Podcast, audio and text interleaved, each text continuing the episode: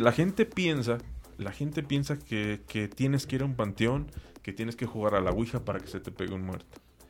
Pero no necesariamente, o sea, generalmente un muerto se te pega porque hay afinidad, y puede ser en una iglesia, puede ser en la calle, puede ser en un lugar donde esa presencia esté. Simplemente tienen afinidad y generalmente muchos incluso hasta te ayudan en tu vida diaria. Este podcast es patrocinado por La Chula Cochinita, Game Bar Aguascalientes, Bolis Artesanales Lalito, Smartphone Life, tu vida más segura, Pueblo Mágico Artesanías, presentan. ¿Qué tal? Bienvenidos el día de hoy a un podcast nuevamente. Estamos en el episodio número 9 de Podcast Radio Aguas. Muy contentos como todas las semanas de recibir a nuestros invitados. El día de hoy en cabina estamos con un gran amigo, con un gran compañero también de aquí de la radio.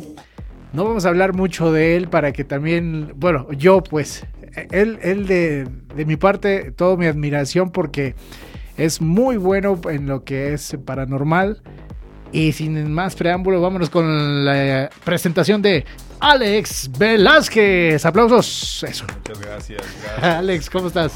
Muy bien, contento de invitar. La verdad es que estoy muy sorprendido cuando me dices, oye, este, quiero hacer una entrevista contigo. Viendo a, a, los que entrevistaste ya anteriormente, al Cabazo, al maestro Carlos, Carlos Estrada pues dice, pues yo qué hago aquí, ¿no? no, ¿cómo que qué hago aquí? Tiene mucho que hacer y déjame les platico el motivo por el cual lo tenemos de aquí de invitado. Él eh, ha creado un canal de YouTube que es inexplicable. Bueno, todo comenzó con también un programa aquí mismo en Radio Aguas, pero para que nos cuentes mejor la historia, te doy paso de la voz, mi estimado Alex, para que nos platiques cómo fue en tu cabeza que comenzó esta idea de crear programas corte, ¿cómo lo podríamos llamar? Paranormal. Paranormal. paranormal, el fenómeno ovni.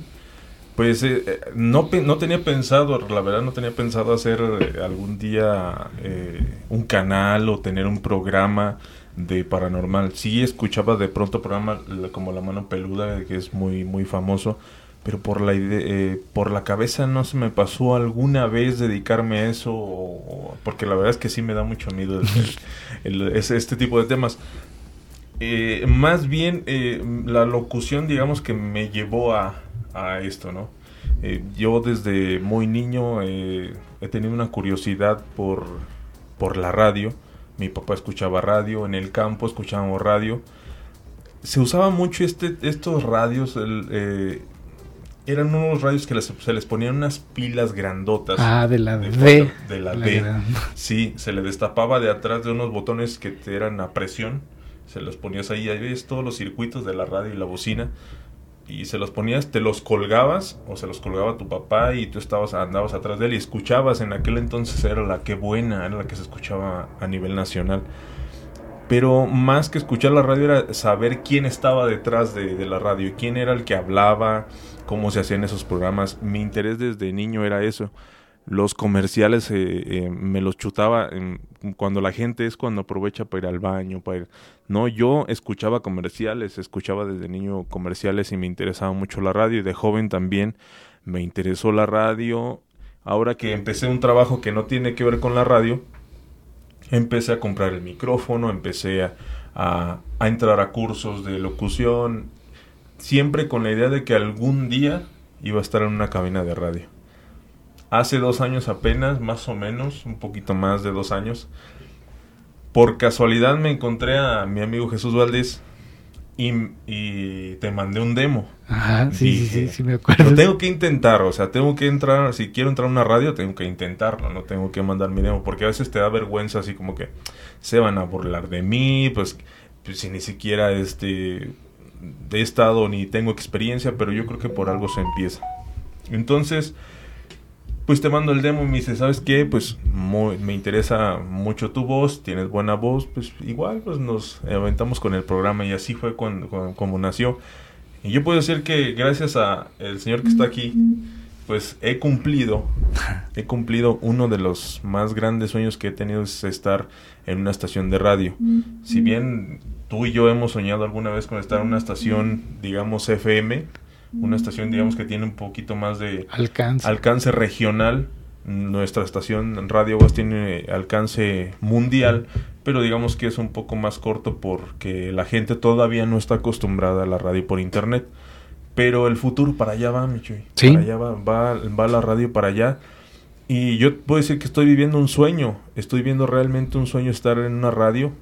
Más allá de que algún día estaré, a lo mejor, no sé, pero esa es eh, alguna una de las metas que tengo, estar en, una radio ya pues de mayor alcance, ¿no? Eh, me siento que me he preparado cada día y, y constantemente me, hay mucha autocrítica, mucha autoexigencia, pero es eso.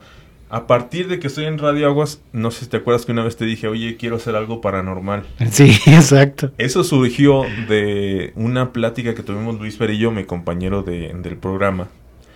Y es una plática como la que tienen cualquier persona que dicen, oye, este, el otro día estaban, estamos en una casa, nos asustaron, y entras tú en la plática, no, sí, a mí también me pasó. Me pasó esto, ¿eh? Y las pláticas duran horas. O sea, si te prolongas en el trabajo a hablar de, de historias paranormales y sucesos inexplicables, pues se te pueden dar 15 minutos, 20 minutos, 30 minutos y te quedas incluso hasta como picado. ¿no? Sí, sí, cierto. Oye, pero, antes te voy a interrumpir un poquito, sí, sí, pero es cierto, eh, todo el tema paranormal es, es algo que jala a la gente.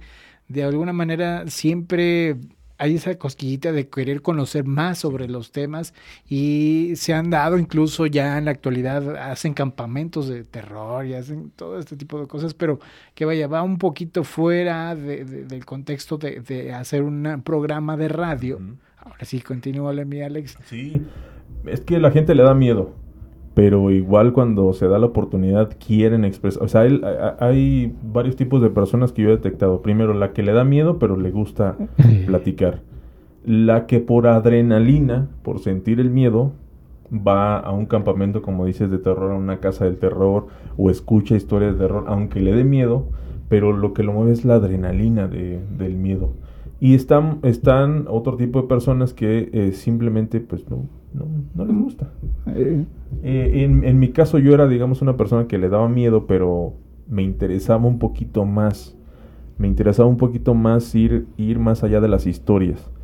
Ir eh, más allá de, de, de un suceso paranormal.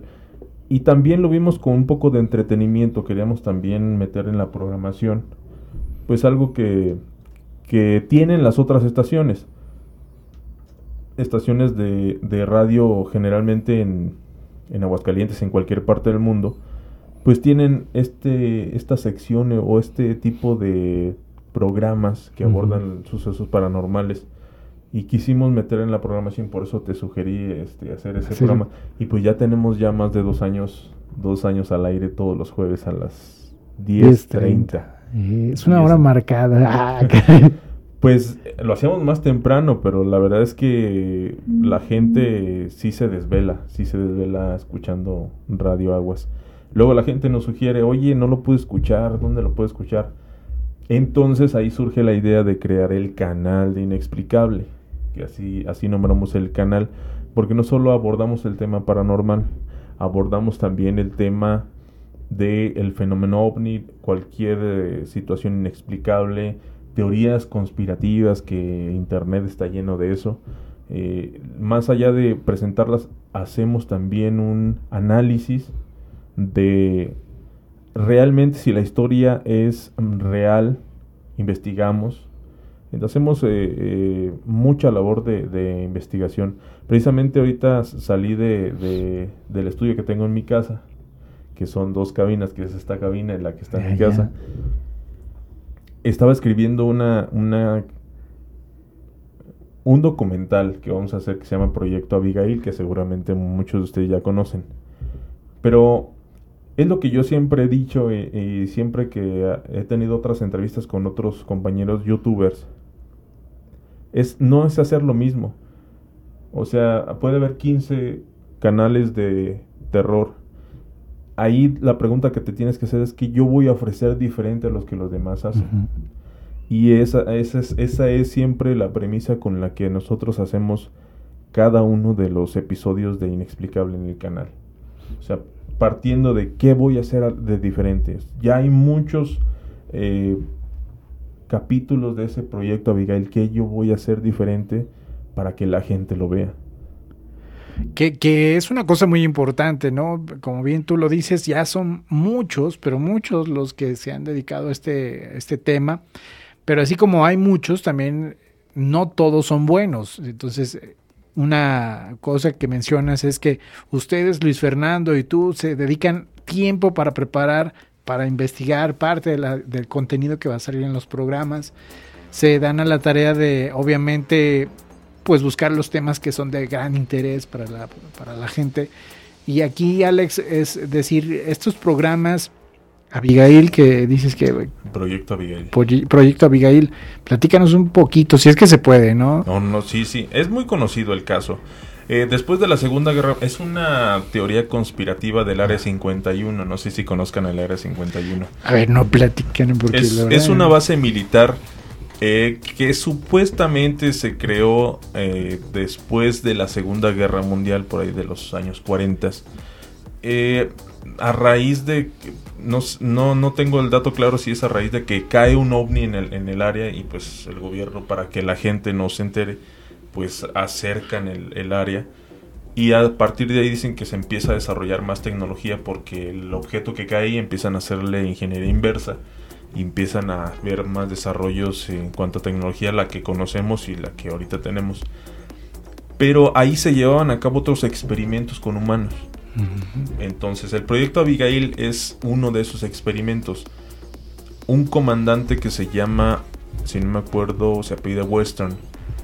Eh, hace, eh, como era muy secreto, necesitaban seleccionar bien a las, a las personas con las que iban a experimentar. No sé, a lo mejor personas que no tuvieran familiares, personas que ellos se aseguraran de que no fueran a decir o no se fuera a filtrar información que pues diera pistas de lo que estaban haciendo. A él le encargan un proyecto para experimentar con humanos y ver qué, cuáles son las capacidades y cuál, eh, qué tan resistentes eran a la radiación. A él como no encuentra con quién hacer este experimento, lo hace con su hija. Decide hacerlo con su hija, la someten a mucha radiación. La hija evidentemente con la radiación empieza a tener cambios físicos. Empieza a hacerse como un monstruo. Le empiezan a crecer los dientes, el cráneo, los ojos se le empiezan a, hacer también más grandes. es un, monstruo. O sea, si ustedes eh, googlean ahí Proyecto Abigail, las primeras imágenes, esas son las que supuestamente, y digo supuestamente porque no existe mucha evidencia de que este caso sea real, pero es una teoría conspirativa de que eh, este comandante de que operaba en la, en la zona, en la, el área 51, pues ah, hizo con su hija y al final, eh, pues los colegas decían, oye, ya párale, pues es tu hija, ¿no? O sea, no, no está resultando y lo que está, estás haciendo, pues es eh, perjudicar a tu hija. Incluso se habla de la muerte de muchos guardias, pues esta persona ya se estaba convirtiendo en un monstruo y en su desesperación por salir, pues de pronto atacaba guardia, los mataba, o sea, gente que incluso testimonios anónimos dicen que pues escuchaban como gruñidos, rasguños en donde está, tenían encerrada a esta persona. Entonces el, gobierno ve que no hay un avance en este experimento y cortan de tajo el, el proyecto. Esta persona al ver a su hija así se suicida, se suicida el padre y pues los demás, al ver al monstruo que estaba ahí, simplemente lo dejan morir en la celda y se acabó el, problema. Esa es una de las teorías. La realidad, no sé si conozcas a Edward Snowden, este agente de la CIA, no, que creo que este, estuvo revelando algunas, o sea, se, salió del, del, de, de esta agencia y empezó a revelar cosas. Supuestamente él en el 2019 encuentra que realmente no había datos, encuentra expedientes del Área 51, pero no había datos del proyecto Abigail. Pero había datos de 1991 donde sí una persona llamada Abigail, junto con otras siete personas, habían hecho un experimento durante dos años de adaptarse, hacían unos microclimas y veían si realmente ellos podían sobrevivir a esos climas. La realidad es que empezaron a tener daños cerebrales, empezaron a bajar de peso y abandonaron el, el proyecto. El proyecto. Esa es la realidad o lo más cercano que hay al caso de Abigail. No existe evidencia que realmente esto exista, de que el proyecto realmente haya sucedido en la 51 en 1940 y como dicen que sucedió. Realmente dicen que lo más cercano es eh, desde 1991 a 1997 hubo experimentos con humanos, pero para adaptarle, eh, adaptarlos a microclimas para ver si pudieran sobrevivir en otro tipo de, de situaciones. Eso es lo más cercano que hay. Y esa sería la realidad y es lo que nosotros hacemos en el canal. Ir más allá de una simple teoría, de una simple leyenda urbana. ¿Qué hay de real en, en, esto? Que es una cosa muy importante, ¿no? Porque a lo mejor ahorita mientras me lo estás platicando tú, Alex, pues puede ser que lo puedas manejar con un toque amarillista o sea, para que la gente lo, lo, lo, vea, lo puedes manejar con ese toque amarillista, pero sin embargo, mientras me estabas platicando de todo esto, se ve eh, que el conocimiento, se ve contigo la forma en que ustedes van llevando y desarrollando estos temas, que es de manera imparcial y presentan ahora sí que las dos caras de la moneda, ¿no? Tanto de una, lo que diga un proyecto establecido bien y lo que se rumora o lo que puedas encontrar tú en las redes sociales o en la, en la web, ¿no? Eh, eh, eso es una cosa importante, pues, del canal que ellos llevan a cabo, que se llama Inexplicable, al cual, pues, por eso es que lo tenemos aquí de invitado, porque sabemos que a pesar de que, digamos, hay gente con mayor experiencia, ¿verdad? Hay gente con mayor capacidad para poder desarrollar programas como estos, pero ustedes, de tan poquito tiempo que llevan, la verdad, han, han hecho un gran trabajo, han hecho un gran proyecto como lo es Inexplicable. Platícanos más de eso. Sí, es un proyecto que va creciendo. Eh, tenemos eh, videos de vistas de más de 15 mil, de 32 mil vistas. Eh, pero también el amarillismo vende. sí, este, Es una... Ves, las, por ejemplo, las palabras humilló es, es muy visto en YouTube. fulanito de tal humilló a tal. Entonces ah, ahí van las vistas. Eh, entrevista con no sé qué, sal incluso yo hice un experimento también. ¿De los algoritmos? De, sí. subí la entrevista con Miriam, si quieres te ah, platico lo que sucedió con Miriam. Échale, échale. Eh, sucede con, con Miriam algo que más adelante voy a explicar, pero yo el título le pongo Entrevista con clarividente sale mal. Entonces es, creas como un morbo en la gente y la gente va, o sea, que salió mal. y es y si, se fijan la mayor la mayoría de los videos eh, que más vistas tienen tienen ese tipo de títulos, eh, palabras muy contundentes. Eh, sale mal, entrevista con vagabundos no sale como esperaba o algo así. Resulta que en, en menos de un día más de mil, dos mil, tres mil, casi tres mil vistas se o sea, se subió de manera impresionante el, la forma en la que manejas también tiene mucho que ver.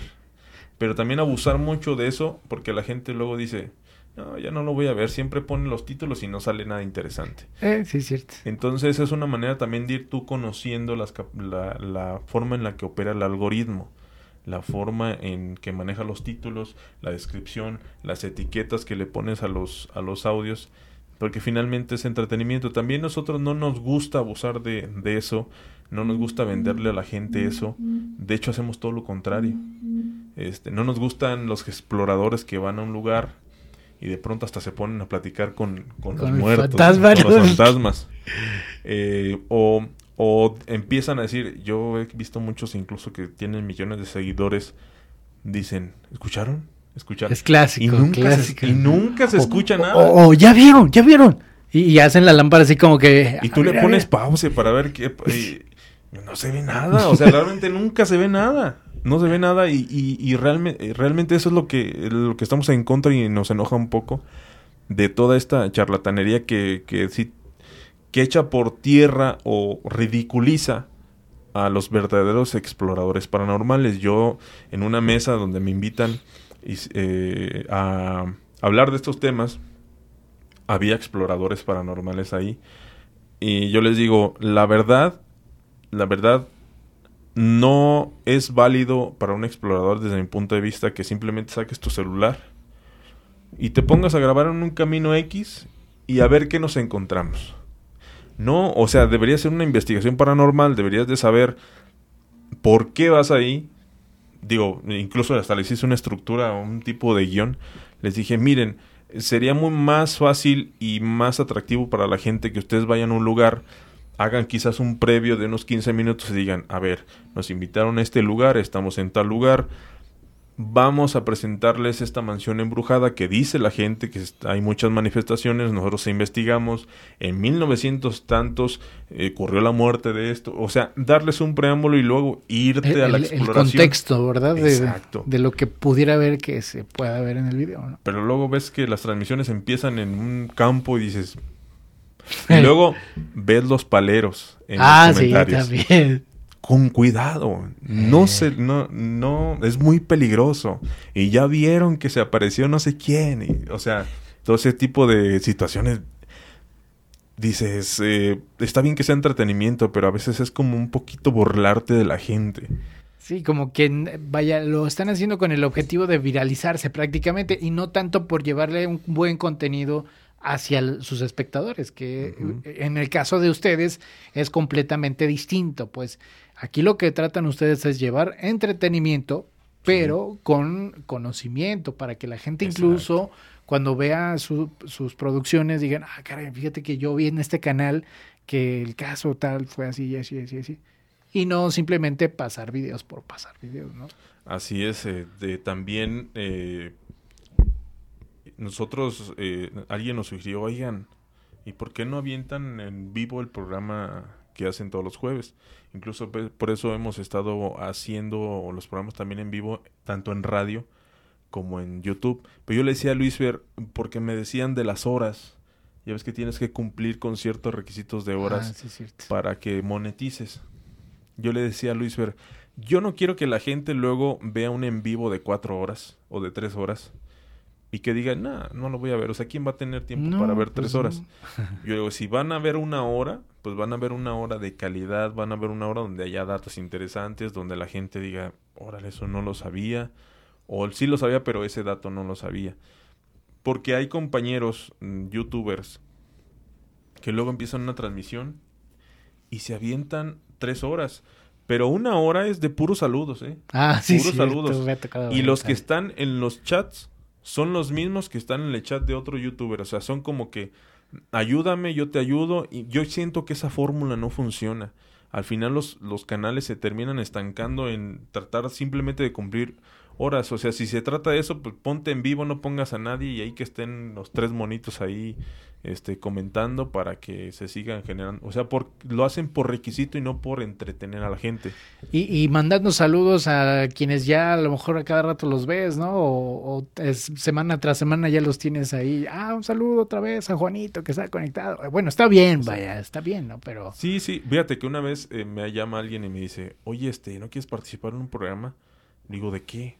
¿Y sabes algo de ovnis? Y digo, sí es que pues mi amiga no encuentra con quién hacer entrevista. O sea, me di cuenta que era como para cumplir el requisito y no tanto el objetivo de entretener a la gente, de llevarle ah, algo novedoso, sino como yo le dije, ¿sabes qué? Nomás puedo estar una hora, porque la verdad es que no tenía mucho tiempo. No, está bien, con esa hora está bien. Y sí hablamos de muchas cosas interesantes, pero me pareció más como cumplir el requisito que realmente eh, dar algo interesante al... a lo mejor hasta tú te diste cuenta, ¿no? Porque, vaya, si estás eh, atento a tu entrevistado, pues le puedes hacer más preguntas o algo. No sé si habrá sido el caso en este de... Mm, ¿Se veía interesada la, entrevistadora o simplemente fue así de, ah, ya, pues ya cumplió? Quería hablar de ovnis y quería quien sea para hablar de, del tema. Y sí está bien, pero me parece que, que, tú como dueño del canal también te tienes que informar un poquito más de los temas y también debatir y empezar... Porque pues entrevistar a alguien para que te hable de ovnis, pues también es como que dejarle la chamba al que está, al que está hablando de ovnis, ¿no? Digo, yo, yo tengo muchos amigos y también es muy padre estar en muchos grupos de youtubers que hacemos lo mismo y que tampoco hay como que envidias o algo así pero sí les he hecho algunas observaciones así como que no directamente, pero sí eh, así recalgándoles de que pues tenemos que esforzarnos, no, no es como pues el chiste es cumplir horas, más bien el chiste es enfocarse en el contenido, porque finalmente ahorita no, no tenemos vistas, por ejemplo, pero cuando la gente descubra el canal y vea que hay calidad, Se, se les va a chutar, va a empezar a ver eh, tus, tus videos. Es un juego de resistencia, es invertirle mucho y esperar a ver si el algoritmo algún día te favorece. Porque sí, es, es, es, comprar micrófonos. Sí, sí, cierto. Por ejemplo, eh, ahorita que llegué aquí al estudio, oye, mira, ya tienes más, eh, porque te, te conocí ah, desde hace tiempo. Estábamos, eh, yo les decía que empezamos Luis Fer y yo con una laptop y un micrófono en medio y hablábamos los dos, los primeros programas. Sí, sí, sí. Pero luego vas invirtiéndole por el gusto sin saber si realmente eh, algún día vas a monetizar, sino por el gusto de estar. Exacto. Yo cuando estuve en el primer programa de radio, en Radio Aguas, yo le me, me, acuerdo que me hablaste y me dice, oye, ¿cómo te sentiste? Le dije, no sé, me quedé, con, me quedé picado, me quedé con ganas de más. Es que la verdad la magia de estar enfrente a un micrófono y estar al aire, ese cosquillo de, de ya voy a entrar al aire, ya va a empezar, y luego se acaba y dices, ching, me hubiera dicho que si me permitía otra hora, porque luego te, si te quedas picado. Sí, sí, sí. Te quedas picado. No sé, pero los que nos apasiona esto de, de la radio y de, de estar frente al micrófono es, esas, ese cosquilleo ese de, de estar al aire es, es una sensación muy bonita, muy... te llena, te llena mucho, es una adrenalina bonita. Que exactamente lo que estás comentando es, es la pasión por querer demostrar algo que te gusta a ti, ¿no? Y, lo haces excelentemente bien junto con Luis Fernando, que jueves tras jueves ahí están los dos echándole los kilos a estos a este gran programa. Y se nota, se nota cuando alguien disfruta lo que hace, se nota que a que alguien simplemente está haciéndolo por compromiso, ya está monetizando y pues el chiste es generar horas. No, yo creo que debe ser un poco más. Yo, por ejemplo, un compañero que luego hace muchos en vivos, Luego hizo un buena, buena narración y le puso un efecto así como de voz monstruosa.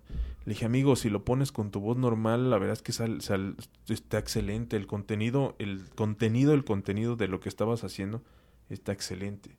Entonces, yo creo que eh, debemos ser un poquito más nosotros. Y porque la gente nota cuando alguien lo está disfrutando, cuando alguien domina domina un tema. Pero te voy a comentar eso de, de Miriam. ¿Nunca lo escuchaste ese en, vivo? El... Yo lo escuché una parte y luego ya después lo escuché grabado, pero sí, sí, sí. Sí, estuvo muy fuerte. E, es una de las anécdotas que, que luego siempre cuento en eh, cuando, cuando he interactuado con otros compañeros youtubers bueno, resulta que tú me dices, eh, yo tenía siempre la idea de no solo contar historias en el radio, sino tener gente que sepa exploradores paranormales. También tuvimos un explorador paranormal, que ahorita también les voy a, voy a contar algo que nos pasó.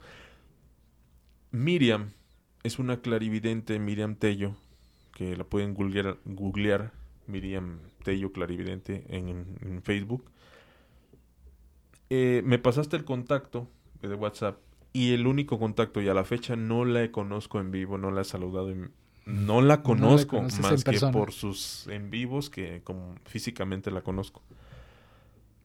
Le mando un mensaje y le digo, oye Miriam, eh, soy Alex Velázquez, eh, ya me pasó Chuy tu número, que eh, quisiera tener una entrevista contigo por que nos gusta tener en los programas gente que sepa del tema.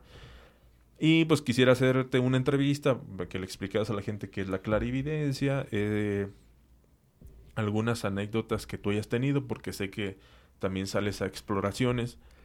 Y al final hacemos una práctica conmigo, ¿no? Me lees las cartas y vamos a ver qué onda. No, pues fue, fue el error de mi vida. ¿Qué dices? Nunca le hubiera dicho. no, no lo hubiera dicho, no lo hubiera dicho. Lo tú, perdón. El Chuy, porque Luis Fer estaba botado de la risa porque decía, no, no, no, estabas, estabas muerto, o sea, te tenían contra las cuerdas. Pues sí, eh, empezó, empezó a... Pero sucedió algo muy, muy, muy raro. Yo la tenía contemplada para el primer bloque. No me contesta la llamada. Entonces, para el segundo bloque digo, ay, ojalá me conteste. Le digo a Luis, ¿sabes qué? Aguántame, yo creo que para el, para el segundo bloque.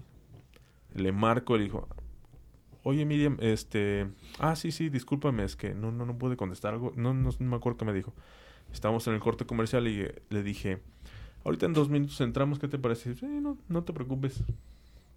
Y así fue, fue normal, se me hizo raro, le dije, ¿qué pasaría? ¿Por qué no me contestaría? ¿Quién sabe? Luego cuando me empieza a decir qué es la clarividencia y cómo empieza o cómo la gente que tiene ese don puede hacer contacto contigo para conocerte y conocer lo que te va a pasar. Me cayó el 20. Lo que pasa es que los clarividentes, algunos con verte, saben, saben cosas. Con escucharte, saben. Tus facciones, ¿no? Incluso, ¿no? Bueno, si estás presente. Pero hay pues, gente que no necesita estar presente, nada más con escuchar tu, voz. Exacto. O, o muchos dicen, muchos te tienen que tocar para poder percibir. Entonces yo siento que Miriam primero dijo, primero tengo que escuchar a... tengo que escuchar su voz. Entonces empieza a relatarme, no, fíjate que la clarividencia es esto, eh, hemos sido rechazados todavía hoy en día porque pues, piensan que es brujería y pues es un don que tenemos, ¿no? Y que ah, hemos aprendido a desarrollar. Me contaba pues que ella ha visto lo que muchos vemos en películas, gente levitando, eh, como esta serie donde a, la, protagonista se le acercan muertos a... Ah, sí, sí, sí. E, ella me dice que algo así le pasa a ella. Incluso dice que en un panteón de pabellón de Arteaga ellos, ellos hicieron una exploración. No me acuerdo si de día o, creo que sí era de día. Entonces una niña se le acerca y le dice, oiga, eh, señora, ¿le puede decir al panteonero o al que cuida el panteón que muchas gracias por las flores?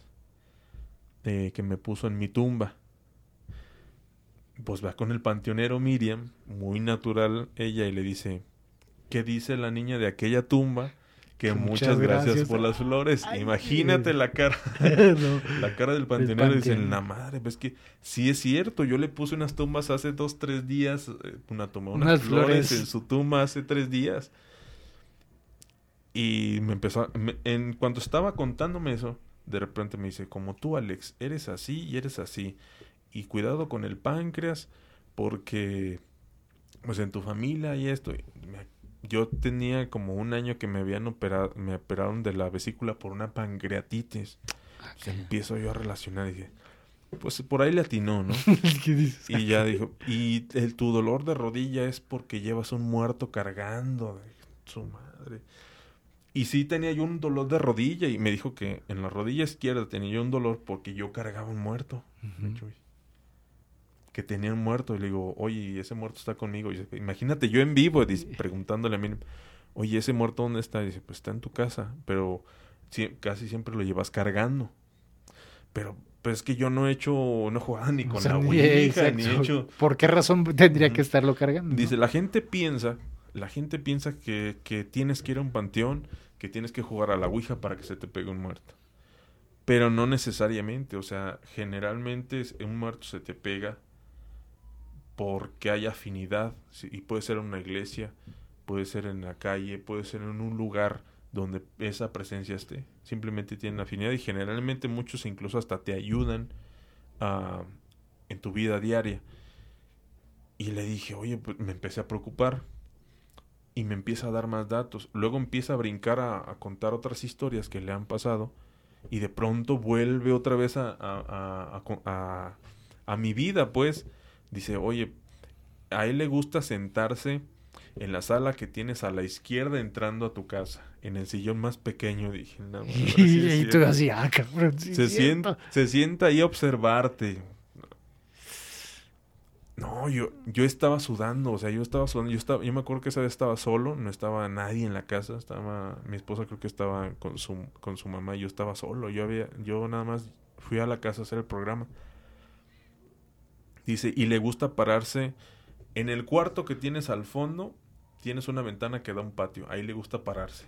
Justo donde está el estudio, Michui. Donde tienes la cabina. Donde tengo la cabina, está una, una ventana que da el patio y, yo nada más me lo imaginaba ahí parado y dije ¿Y yo sudando pues estaba en vivo yo no yo también estaba como que pues estoy en vivo yo tampoco puedo mostrar como que como miedo, debilidad pues, exacto tú eres el que haces el programa y muestras debilidad no no como que como que no va a checar. Yo estaba choqueado, o sea, estaba, porque muchas de las cosas, oye, eres así, eres, este, no te, no te gusta esto, no te gusta, o sea, si, vean el, el, el canal, ahí le pusimos entrevista con Claridad Salemal, es arroba inexplicable 12, ahí pueden encontrar la entrevista completa, la verdad que sí está, bueno, a mí se me hizo muy fuerte por, por lo que había pasado antes de esa entrevista y por lo que pasó después. Luego ya empieza a... Le empiezo yo a decir, oye, pues me tengo que preocupar por esta persona. Pues, no, dices, si fuera malo, ya te hubiera hecho algo. Dice, no, simplemente es una persona que pues está ahí, pero hay que darle luz. Hay que hacer un ritual para que se vaya. Le dije, ¿a dónde tengo que ir? Yo ya me hacía. Ya te haces en el panteón ahí echando. En el panteón a medianoche. no, oyendo a Catemaco, yo no sé dónde. Pero sí, eh, me dice, no, mira, lo vas a hacer en tu casa a las 3 de la tarde, le gustaría que fuera a las 3 de la tarde. Eso era el jueves. Inmediatamente el viernes yo lo hice y me dice, y vas a sentir la presencia. Y le dije, bueno. Pero antes, antes, voy a, eh, a regresar un poquito antes. Dice, el espejo que tienes en tu cuarto, ese no debe estar ahí. Dice, porque seguramente no duermes, ¿verdad? Y, sí, yo, Micho, yo, yo tenía muchas noches que me despertaba y me daba vueltas. Y dice, es que digamos que es un una ventana, un, portal ahí. Ese tiene que ir afuera de la habitación. De hecho, en las habitaciones dicen que no debe, eh, no debe de haber espejos. Dice, y arregla la fuga de tu baño, que por ahí se está, y se está yendo el dinero. si tienes una fuga entre el baño y la cocina. Y sí, mi cocina y el baño están como... Nos divide una pared. O sea, está del otro lado la cocina y el baño está del otro lado. Todas esas precisiones me hicieron como que híjole, o sea, ¿cómo lo supo o, adivinó todo? ¿Fue como que casualidad o...? ¿Por qué nunca hubo un contacto físico ni tampoco la invitaste a la casa? No la conozco. A la fecha, personalmente no la conozco. Yo la conozco por mensajes de voz. Y la llamada en vivo es lo único que sé de Miriam y algunas consultas que le he hecho eh, por WhatsApp, que amablemente me, me ha contestado. Y nada más, Micho. Y, recuerdo que esa vez, al día siguiente, hago el ritual que ella me sugiere, que era básicamente rezar un Padre Nuestro, prender un cirio, y se vas a, lo vas a empezar a sentir. No, pues sí. Empezaron a moverse las puertas, como cuando hace aire. Pero la del baño y la de los cuartos. Tú dices, empezaron. Dije, no, pues yo tengo que seguir. Entonces, antes de eso, Michoy, mi hija no podía dormir sola. A las 2 de la mañana de pronto ya la teníamos acostada a un lado de nosotros en el cuarto. Se levantaba en la madrugada. Se levantaba en la madrugada. Mi esposa a las 3 de la mañana siempre se levantaba como, como, un, como un muerto. ¿Qué vieja, ¿qué pasa? ¿Qué onda? Y digo que no, pues no sé, es que no puedo dormir. Pasa ese viernes, inmediatamente al sábado, mi hija duerme sola en su cuarto mi esposa ya no se vuelve a despertar y yo tengo un sueño relajado. relajado. Eh, fue algo para mí fuerte más que lo que sucedió en el programa, es lo que sucedió antes y después. O sea, como que fueron de manera muy radical los cambios y dije, wow, o sea, es de manera muy, muy, muy impresionante. Y pasó algo que nos hizo pensar en dejar de hacer el programa, Michi. Que, a ver, eso es importante. A ver, ¿qué, qué, sucedió? Aparte de esta entrevista. pues mi esposa, este, generalmente siempre me apoya en todas las, le digo, en todas las pendejadas que hago. Pero en esta ocasión se me dijo, ¿sabes qué? Tienes que dejar de hacer el programa. Nosotros hacíamos el programa hacia la y va, así como que, como si fuera cualquier programa. Pero alguien nos sugirió, oigan, deben de rezar una oración de protección entonces empezamos con el Salmo 91 y la oración de San Miguel Arcángel. Resulta que mi esposa empieza a soñar, dice algo muy real. Dice, soñé que el diablo, o sea, el diablo, estaba con unas largas uñas. Tú estabas boca arriba, con el estómago descubierto y él así... Como rasgando. Rasgando el estómago y burlándose de mí. Y también soñó a Luisfer en esa misma situación. Entonces fue algo muy fuerte. Yo le dije a Luis Fer, íbamos a empezar el programa. Y le dije, ¿sabes qué, Luis Fer? Hoy no va a haber programa. Y dice Luis Fer, yo me preocupé. Porque dice, pues, ¿qué estará pasando? Noté en el, dice, noté en el mensaje algo de preocupación.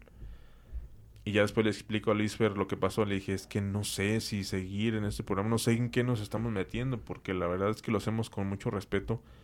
Pero alguien me decía, sí lo haces con mucho respeto, pero estás abordando temas que finalmente son delicados. Sí, sí, sí. Que pareciera simple entretenimiento, pero que sí tienes que informarte un poco más.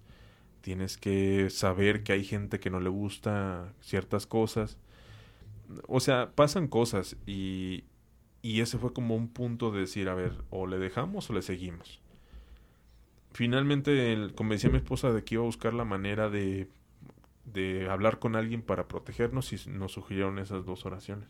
Al inicio del programa, que es lo que hacen comúnmente siempre, ¿no? Sí, eh, a partir de ahí empezamos. Eh, antes salían al aire, ahora ya las hacemos eh, como si se llevan una parte de tiempo y tú sabes que los tiempos en radio y en bueno, no tanto en mm. YouTube, pero en radio, digamos que la gente luego empieza a escuchar mucho eso y pues empieza a ir. Sí, sí, sí. Entonces lo hacemos antes de empezar, ya empezamos de lleno el programa, nosotros cada quien leemos un salmo, nos, nos pedimos protección y comenzamos el programa con, con, con el debido respeto. Incluso ya no abordamos tanto el tema paranormal, sino ya más situaciones inexplicables. Sí el tema paranormal, pero más enfocado a historias, a leyendas, a lo que la gente nos cuenta. Sí, pero digo, porque queda también la, la, no sé, es una referencia de Juan Ramón Sáenz, un gran, un gran investigador y también que le gustaba lo paranormal, su experiencia de cómo fue que, que ellos, él falleció, ¿no? Entonces, digo, no estás haciendo un programa este, para divertirte, es un programa que lleva algo de riesgo, ¿no? En ese sentido inexplicable que ustedes tomaron la determinación de hacerlo, sí, de investigación, pero con su debido respeto. Sí, son temas bastante fuertes y lo hemos experimentado. Eh, pero es, eh, digamos que es algo que ya nos empieza a, a ser más familiar. Empezamos ya a documentarnos más, a saber más, a preguntarle a, los que saben. Eh, sobre todo en el tema de, de exploración, porque Miriam me invitaba a una exploración, le dije, la verdad es que todavía no me siento como... Con la capacidad y la seguridad. Sí, y los... los tanates, pero... sí, porque es, es, son situaciones muy, muy fuertes que, que nos han pasado y que es como la bienvenida a este mundo, es como que, a ver, si se quieren dedicar a esto es como que la novatada, digamos. Exacto, Pero igual sí te lo tienes que tomar con mucha calma. Y respeto, ¿no? Y respeto mi respeto. Oye, mi Alex, pues, pues, mira, ya casi estamos llegando al final del podcast. Es muy interesante tu plática y obviamente, pues, eh, eh, esperemos que haya otro episodio donde también nos continúes platicando de parte de tus experiencias que ha tenido en estos dos años y, cachito, dos años y cachito, que en realidad es muy buen programa. Así es la recomendación para que te sigan en las redes sociales y muy importante también, mi Alex, que obviamente si la gente se quiere dedicar a este tipo de actividades, una recomendación de mi Alex, ¿qué le puede decir a aquellas personas que nos están escuchando y que nos están viendo? Si quisieran incursionar en este tipo de... Bueno, es una pregunta que todos nos hacemos, ¿cómo empiezo? ¿No? ¿Cómo empiezo? ¿Cómo empiezo en lo que sea, en la radio? ¿Cómo empiezo a hacer mi, mi primer eh, programa de YouTube? Es empezar. O sea, pareciera como que ¿Cómo empiezo? Oye, que ¿por dónde? Es que empieza. Como tú te lo imagines, ¿no? O sea, puede ser a lo mejor dices, hay un microfonito de un celular, ¿no? Es que uno dice, es que hasta que tenga el micrófono tal, y es que hasta que tenga la cámara tal, oye, en tu celular tienes un micrófono que ya funciona mejor que los, estos micrófonos chinos que venden, ya me he fijado que muchos teléfonos de alta gama ya tienen mucho mejor.